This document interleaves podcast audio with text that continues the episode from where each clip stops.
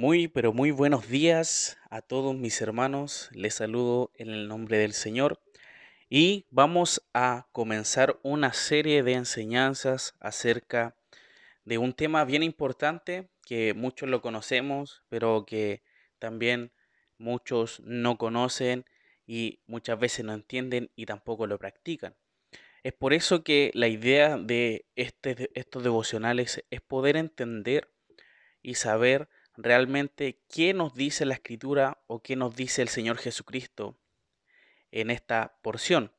Y lo que vamos a estar viendo nosotros son lo que se encuentra en Mateo 5 al capítulo 7, que es el denominado Sermón del Monte. Y vamos a ver, mis hermanos, que en estas enseñanzas el contexto es bajo las enseñanzas públicas de Jesús. Tras el bautismo y tentación que tuvo, Jesús comenzó a anunciar las buenas nuevas del reino de Dios. Luego vemos que se menciona la enseñanza del Señor, o sea, el sermón del monte, y como eh, auditores directos son sus discípulos. Y si me pueden acompañar por favor a Mateo 5, vamos a ver versículo 1 y 2. Mateo 5, versículos 1 y 2 dice así. Viendo la multitud, subió al monte y sentándose vinieron a él sus discípulos. Y abriendo su boca les enseñaba diciendo, ¿ya? Entonces vemos básicamente que el Señor Jesucristo subió a un monte, a un lugar alto, a un lugar donde eh, se, se, reunía o estaba eh, pensado para apartarse y poder enseñar en particular al grupo que llamó, a sus discípulos. Y vemos que él enseñaba acerca de estos, eh, de estos capítulos que nosotros vemos, él transmitía a sus discípulos. Pero vemos que el Señor quiere demostrar lo diferente que debía vivir sus discípulos a lo que lo hacían los fariseos y también los escribas. No debían vivir para agradar a los hombres, sino para agradarle a Él, Para agradar a Dios. Y es por eso que estas bienaventuranzas que se mencionan al principio, como también algunas parábolas, vemos que son eh, cosas que hoy en día también diríamos, pero ¿cómo voy a ser así? ¿Cómo eh, realmente tengo que amar a mis enemigos? O sea, eso es algo que, que el mundo hoy en día no va a entender. Y es por eso que nosotros también tenemos que saber lo que el Señor, o sea, Dios quiere para nosotros. La gente va a encontrar que esto es una locura. Pero vemos que como hijo de Dios tenemos que entender de que esto es lo que el Señor quiere para nosotros. Y vemos también que hay dos formas en las que se ha discutido durante la historia en cuanto a la composición de este sermón. Si fue una enseñanza completa, es decir, literalmente Jesús narró todas estas enseñanzas en un solo momento, en una sola ocasión, podríamos decir. Y la otra dice que fue un, conjunto de sermones dados por el Señor a lo largo de su ministerio.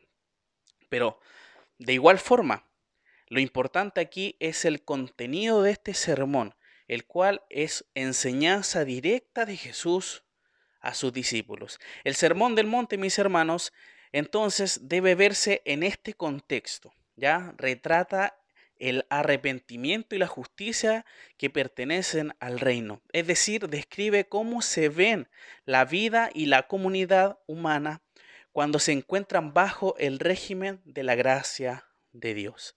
El mundo, mis hermanos, hoy en día busca su felicidad en cosas temporales, situaciones en las que tratan de cumplirlas a como dé lugar, inclusive pasando por encima de los demás lo cual no es correcto ante los ojos del Señor. Muchas veces buscan y pasan y, realmente no tratan bien a su prójimo. Entonces vemos que tenemos que ser diferentes ante esa situación, tenemos que marcar la diferencia. El creyente es llamado a ser santo, por lo cual debe vivir bajo sus instrucciones y obedecerlas. Debemos ser diferentes del mundo en apariencia y conducta. Así que mis hermanos, este es el comienzo de las enseñanzas de este sermón que el Señor Jesucristo les entregó a sus discípulos. Ya el día de mañana comenzaremos de lleno con estas bienaventurazas que se mencionan al principio, ya de cómo debe conducirse el creyente en esta vida, ¿ya? Así que vamos a tener un momento de oración para encomendar todo lo que vamos a hacer durante este, este tiempo para que sea de bendición para nosotros. Te agradecemos, Señor, en esta hora porque podemos abrir tu escritura y podemos escuchar tu voz, leer lo que tú dijiste a tus discípulos en aquel momento.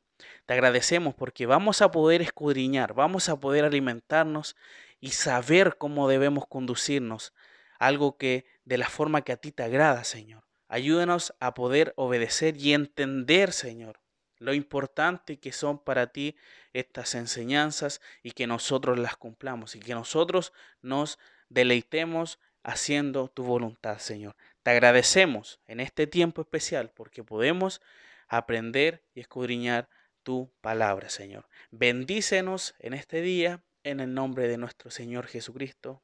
Amén.